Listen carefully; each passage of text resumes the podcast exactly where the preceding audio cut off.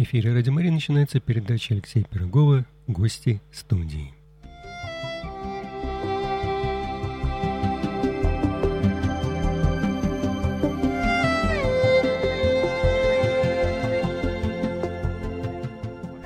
Здравствуйте, уважаемые радиослушатели. Программа «Гость студии», и я с радостью напомню, что это прямой эфир 318-3303, плюс 7 3 девятки 209 1053, это для смс-сообщений. Я Алексей Пирогов и гость нашей радиостудии Виталий Валентинович Милонов, депутат Государственной Думы Российской Федерации и я с радостью приветствую Виталия Валентиновича в нашей студии. Здравствуйте, дорогие радиослушатели нашего любимого Радио Мария.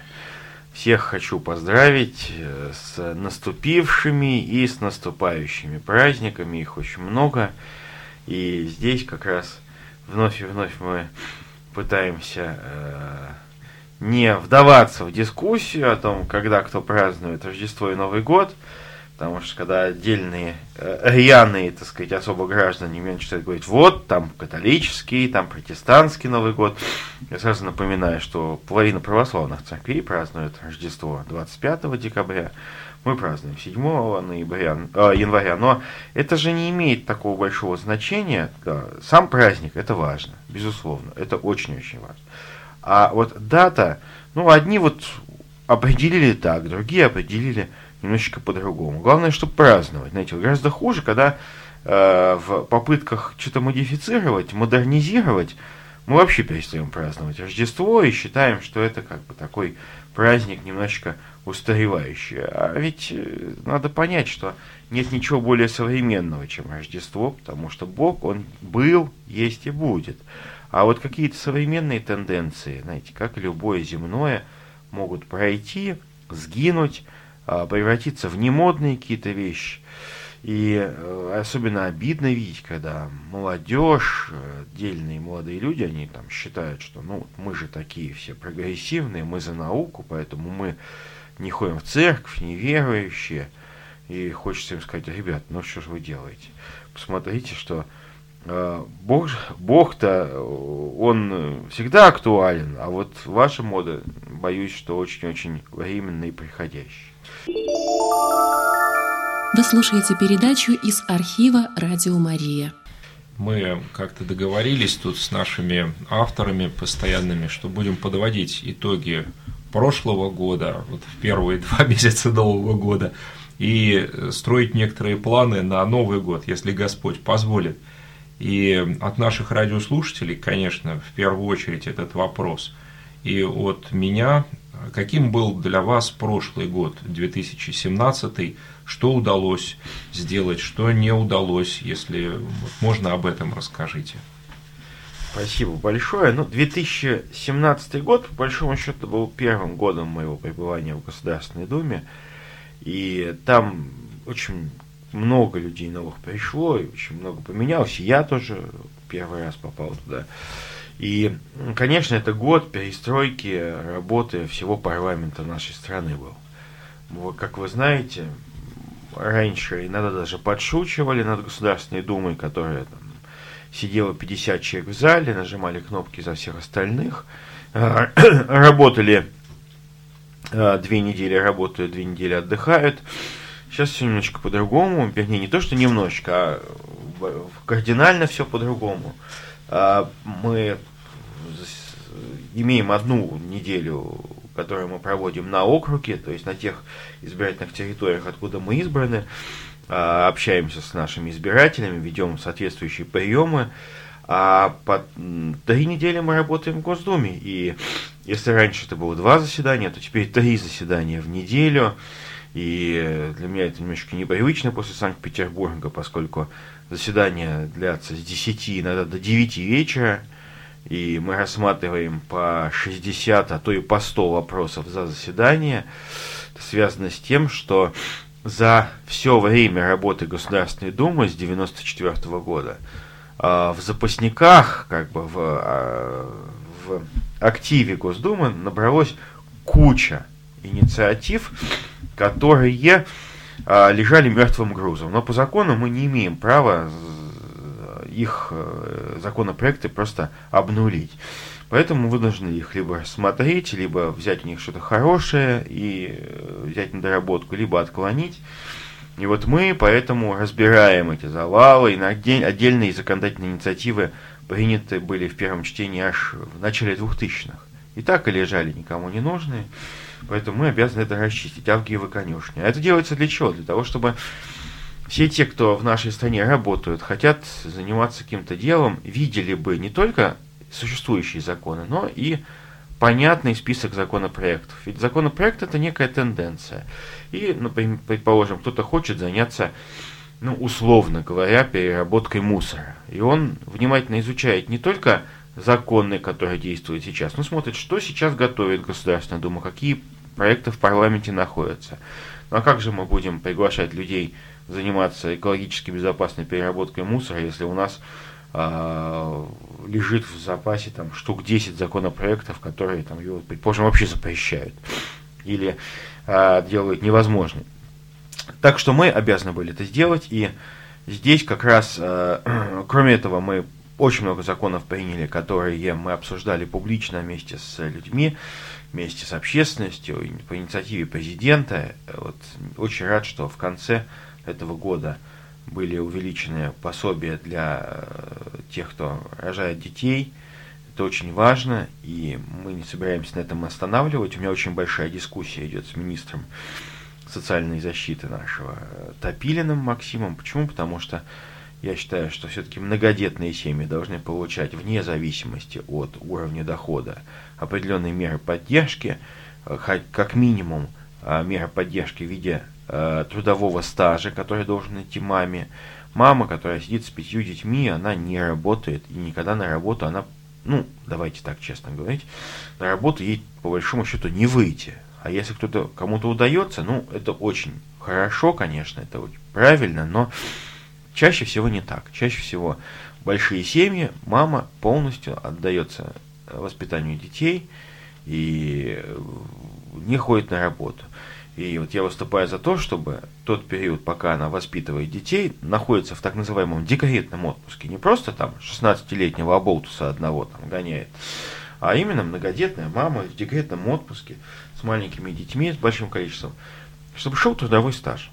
Потому что сейчас максимально до 5 лет может быть идти этого стажа, а потом человек как бы считается и ничего и не делает. Ну как же ничего не делает, если она воспитывает там 5-6 детей, как-то она важную функцию выполняет в нашем обществе. Я думаю, наше общество готово, чтобы посчитать этой маме, что она работает мамой. По большому счету, когда у мамы э, в семье там 5-6 детей, так это же вообще получается мини-группа детского сада. То есть, как минимум, она может претендовать на ставку э, воспита помощника воспитателя детского сада. Но даже об этом не идет речь. Идет речь о том, чтобы а, просто шел трудовой стаж, для того, чтобы потом пенсия была не минимально нищенской, как у бездельника, а, в общем, хотя бы средней.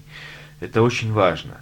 Ведь э, если ты ничего толком хорошего не делаешь в своей жизни, там, продаешь пиво в ларьке, то у тебя все равно стаж идет. И вот ты, с точки зрения законодательства, э, закона, считаешься правильным человеком, и будешь получать пенсию. Если ты воспитываешь детей и пиво не продаешь там с водкой в ларьке, то почему-то ты считаешься бездельником. Это совершенно никуда не годится. Я буду продолжать это делать, э, делать так, чтобы у нас э, все-таки в почете были почетные занятия, а не почетные совсем не в почете. Что касается, кстати, пива в ларьке, то хочется отметить, конечно, что ведь э, одна из самых больших проблем нашей нашего народа, нашей страны, конечно, является не какие-то там санкции или еще какие-то вещи.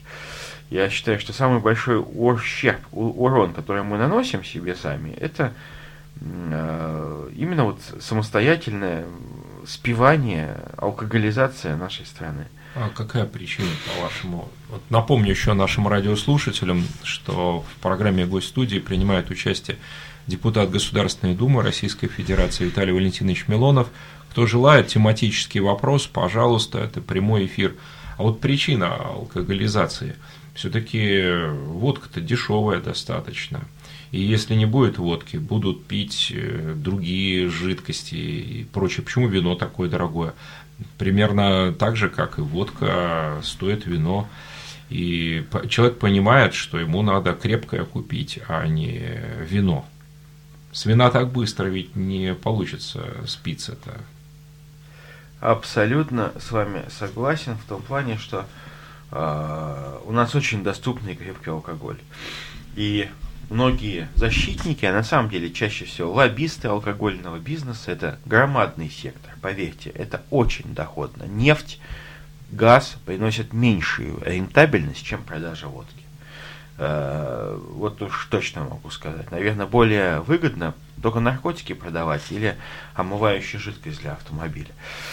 Э, куда я, кстати, написал в Федеральную антимонопольную службу, что опять, что ж такое, омывающая жидкость стоит как, как, как элитное вино по цене. Ну, это что вообще кошмар какой-то. Но зато он на рынках продают там, конечно. А на рынках продают лю- что. люди боятся. Людям дорого покупать, они идут покупать на рынках. На рынках люди травятся, потому что там непонятного качества. Вы знаете, что некоторые недобросовестные подпольные производители добавляют метанол эти, э, и прочие вредные вещества. И это опасно для жизни пользоваться. Не покупайте вот то, что на обочине дорог стоят машины, продают по 100 рублей, там якобы или по 80 рублей. Это хорошая цена, я бы сам покупал. Но, поверьте, вам может дороже стать, это экономия. А в официальных магазинах, там, в гипермаркетах, на заправках надо требовать понижения цены, я это буду делать. Но, возвращаясь к алкоголю. С одной стороны, а, действительно, самый простой способ купить алкоголь – это купить водку или купить пиво. И то, и другое в нашей стране производится в диких количествах. Пиво, как я могу сказать, что большинство, что продается по доступной цене, это не пиво, а пойло, сделанное из порошка по европейским современным технологиям. На самом деле это технологии создания вот именно совершенно не того напитка, который, ну, предположим, в 80-х годах продавался в бочках.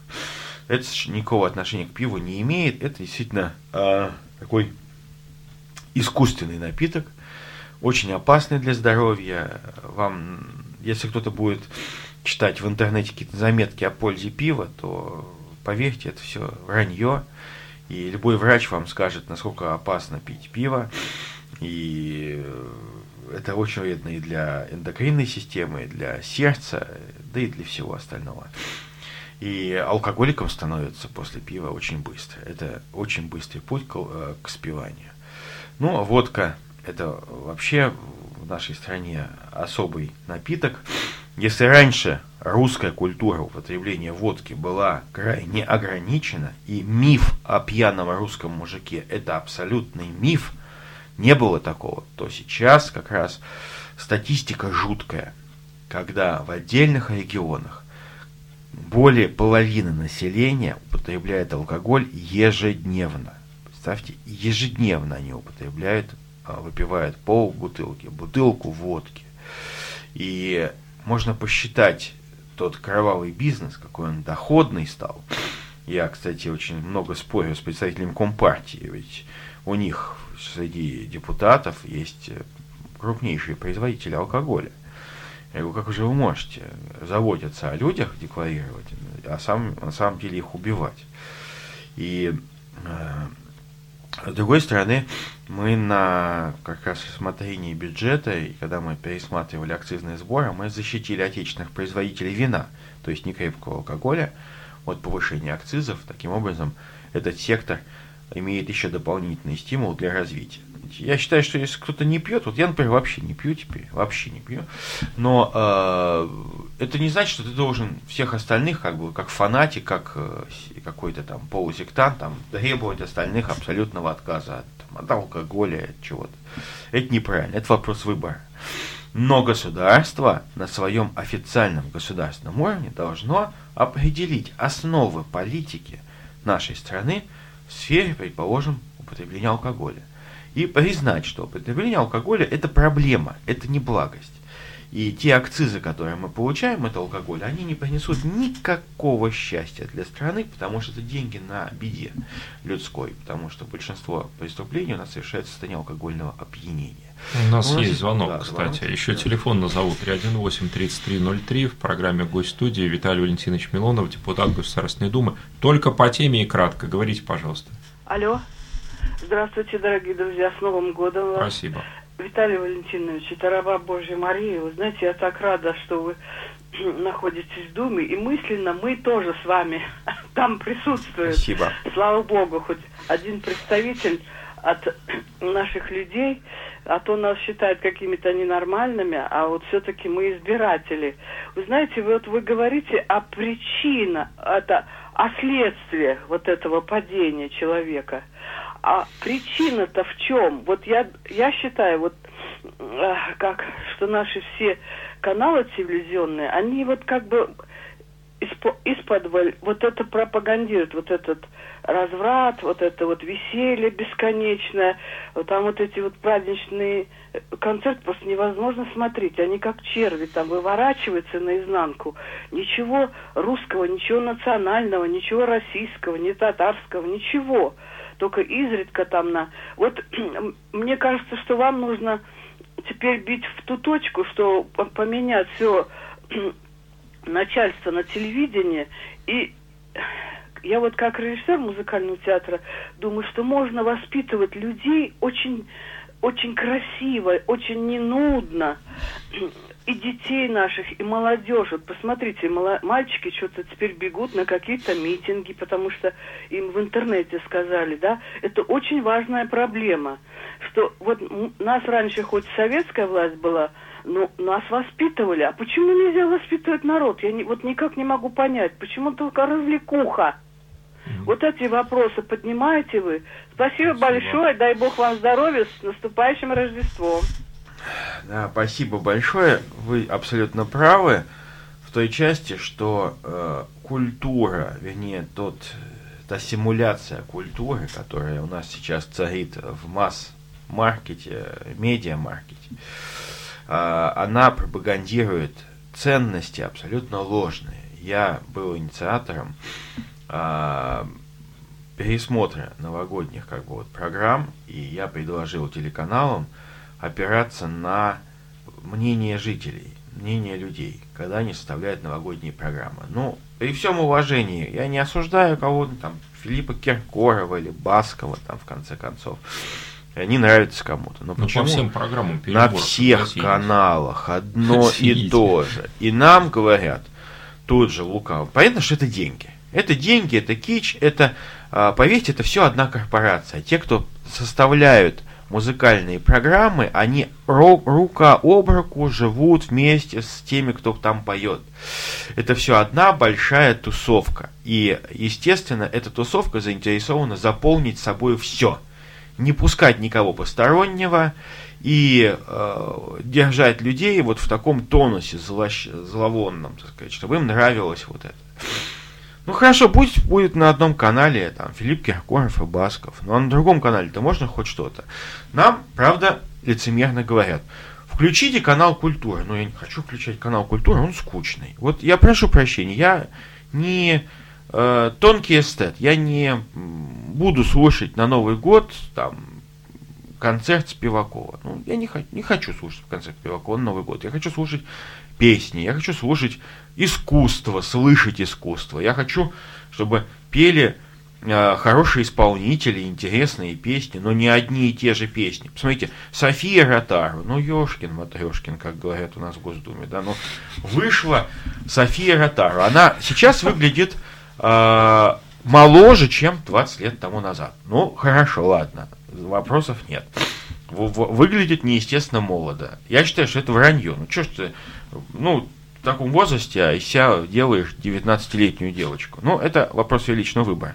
Ну, одну и ту же песню она поет. Ну, одну, вот 20 лет она поет одну и ту же песню про какого-то своего молодого человека. Вот. Противоестественно. Ну, что ж такое, ей сколько там, в 70-80 лет, она про молодого человека поет. Ну, о чем ты в 80 лет поешь? О какой там любви у тебя, так сказать, вспыхнувшей внезапно? Какой страсти у тебя, прости господи.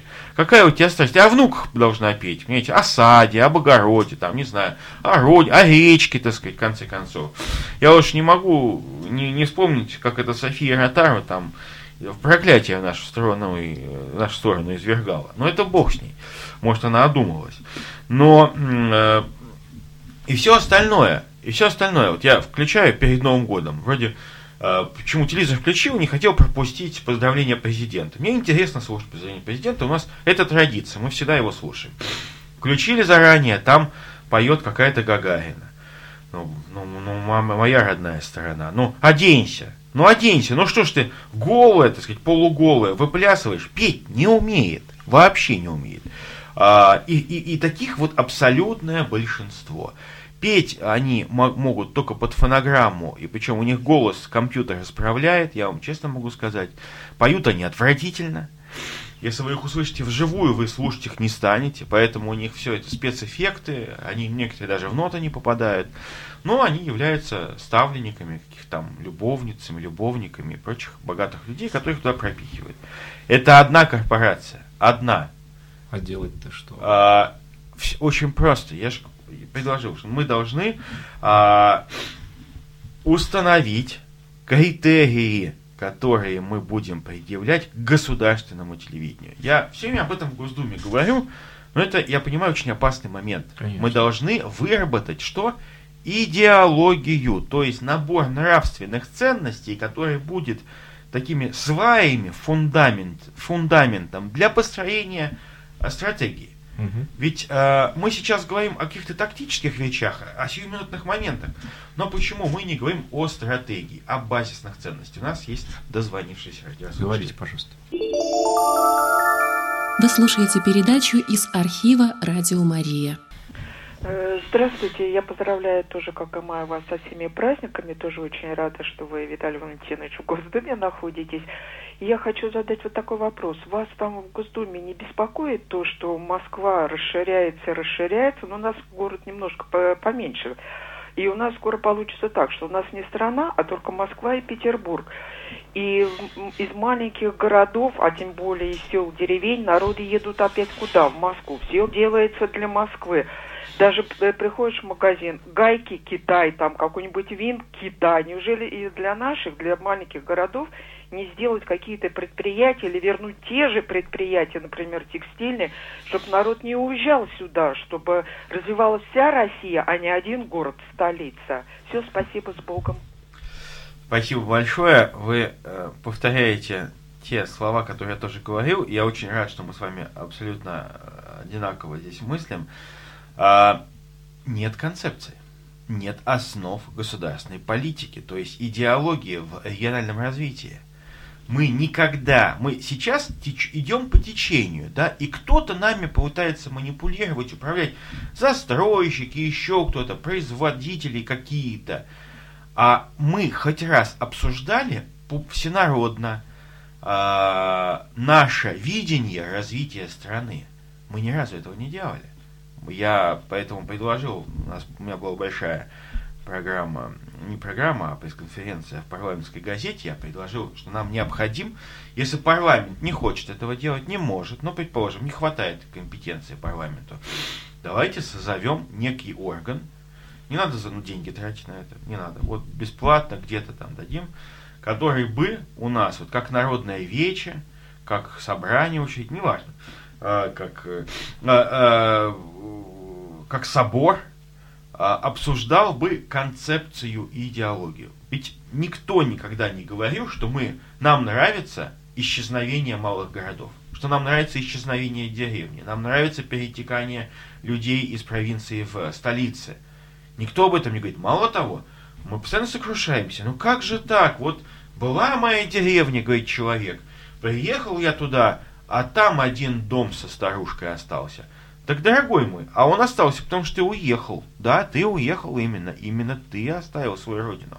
А почему? Ну, потому что я там хотел там пойти работать куда там мне работать? Ну, понятно, э, в провинции, там, не знаю, в деревне ручками надо работать. А тут можно протирать штаны, сидя в удобном кресле какой-нибудь микрокредитной финансовой организации. Слава богу, сейчас сокращает, конечно, дикое количество, но экономика страны заработает, когда в деревнях будут люди жить. Не только в там, ну именно в деревнях, но когда будет экономическое развитие всей страны, не только Москвы и Санкт-Петербурга.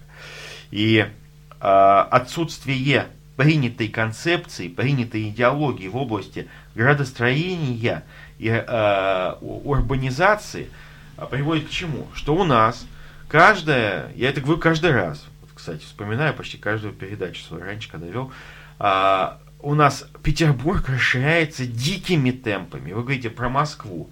Вы на Петербург посмотрите. Москва не так сильно расширяется, как Санкт-Петербург. Ну, если мы посмотрим пропорции. Посмотрите, сколько миллионов квадратных метров жилья вводится у нас э, в городе. Не в центре города, там, там элитное жилье дорогое, а на всяких перифериях. И оно, развов, э, оно вводится не для того, чтобы какие-то программы по расселению коммуналок были, а оно вводится, чтобы люди переезжали из провинции в Санкт-Петербург. И количество жителей Санкт-Петербурга увеличивается ненормальными темпами. А у нас и так уже те места, которые раньше считались, так сказать, благоприятными там, в плане инфраструктуры, сейчас являются критичными. Я вам приведу один пример.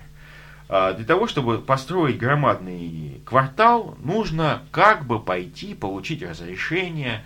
Ну, вы знаете, что разрешение, вот я на церковь мне очень тяжело получить. А, слава богу, сейчас полегче. А Этим жилищник, э, жилищным фирмам, они, так сказать, строительным, у них все очень просто там. Понятно, как они все решают. И вот взять район, э, ну, например, там, ну, Девяткина, ну, это область, или там Стрельна, Питер, э, Петерговского шоссе. Построили там э, жилой комплекс китайский, вот это вот, с китайскими инвесторами, Балтийская жемчужина. Да, все время, когда, я помню, мы обсуждали строительство этого комплекса. И что тогда мы говорили? Что давайте посмотрим, вы строите большое, громадное количество жилья, а как люди будут оттуда добираться? И нам тогда, у нас был план развития, и было метро, которое должно было до туда дойти, хорошо. А, дороги расширены, хорошо. А, легко, этот, а, надземный экспресс, который вот должен был идти аж до Константиновского дворца через Балтийскую жемчужину. Нормально. То есть мы поняли, что люди, э, живущие там, в принципе, многие даже на машинах не будут ездить, потому что можно на экспрессе моментально попасть в центр города. И это как, ну, как в Европе. Действительно, зачем стоять в пробке, когда ты за 25 минут будешь в центре Санкт-Петербурга? Замечательно. Но потом мы разрешили строительство. Сначала отменили надземный экспресс, потом отменили э, новые дороги, а потом отменили и метро. Осталось только жемчужина. Э, осталась жемчужина, и люди, которые там живут, многие, они говорят, что нам делать? Мы не, нам невозможно выбраться оттуда. Нам просто, мы стоим в пробках, это ужас. Вот мы не стоим в пробках в центре города, где узкие улицы. Мы просто в новом вот поле, на болоте построен громадный комплекс, который, по идее, должен был э, э, рассчитан, был быть рассчитан на все эти нагрузки. Там же не, не приезжают люди из Могилева на своих машинах. Там местные жители, там никого другого нету. И они не могут выбраться. Они стоят в диких пробках. И теперь, после этого опыта, не очень удачного, хотя сам комплекс, честно вам могу сказать, неплохой. Почему? Потому что строили его китайцы, а не наши уважаемые застройщики, которые строят руками неквалифицированных гастарбайтеров. А, и после этого китайское качество действительно выглядит чуть ли не премиальным по сравнению с нашими криворукими, так сказать. Ну да ладно. А, и после этого вице-губернатор, который, кстати, к сожалению, сейчас сидит в тюрьме за финансовые нарушения очень крупные, разрешает строительство в несколько раз большего квартала рядом, напротив. А, тот же квартал называется, по-моему, Солнечный город, как-то так. Да это город ада, а не город солнца будет. Там нету ничего, там ни, ни одной дороги дополнительной. Они палец о палец не задумались, чтобы построить. Но у него все хорошо, он там лоббист, он там крупнейший, там хороший такой весь из себя. И они в поле, в чистом поле, где раньше никого, никто не жил, строят сейчас громадный жилой комплекс, куда все эти люди будут ездить. Как они будут добираться на работу? Никто об этом не думает. И они, естественно, там какие-то липовые схемы нарисовали. Ерунда, это все вранье.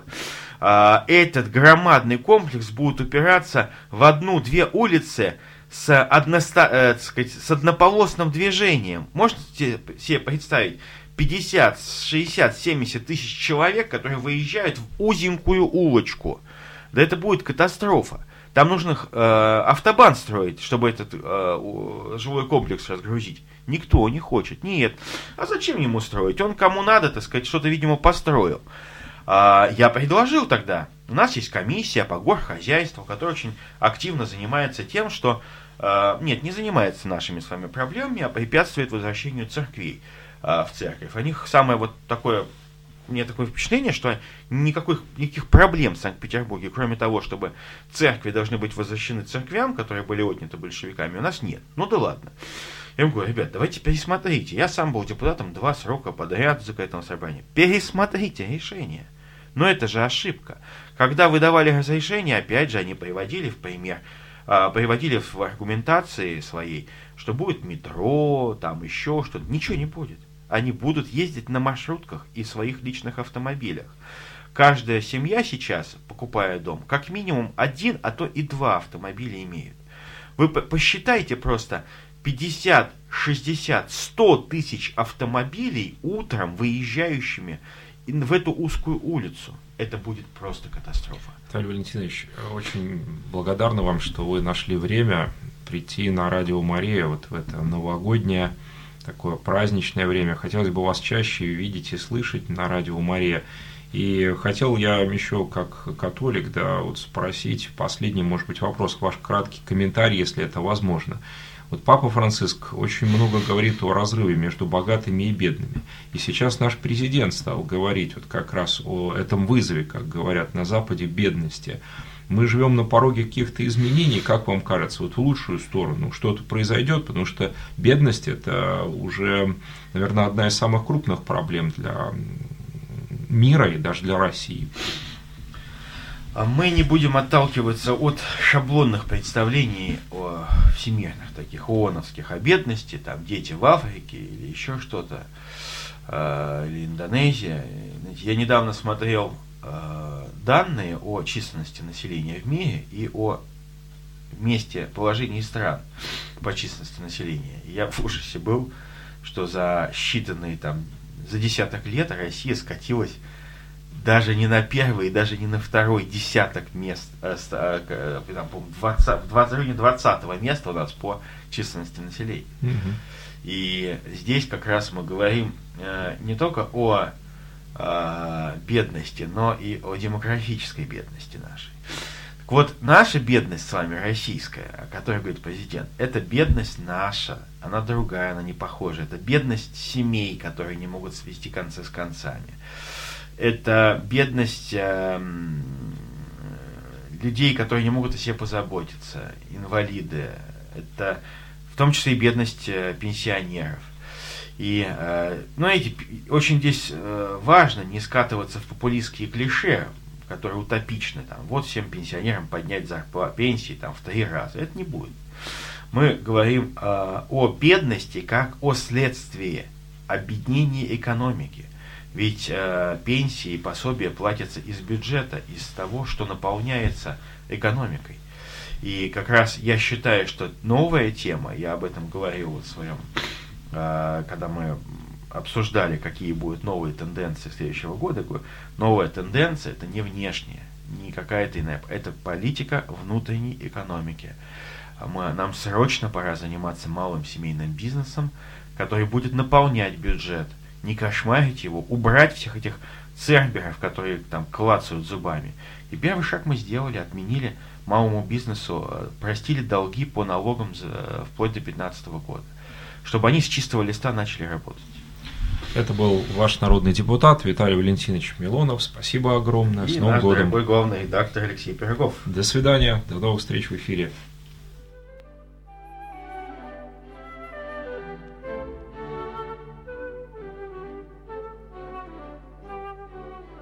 Закончилась передача Алексея Пирогова в цикле «Гости студии».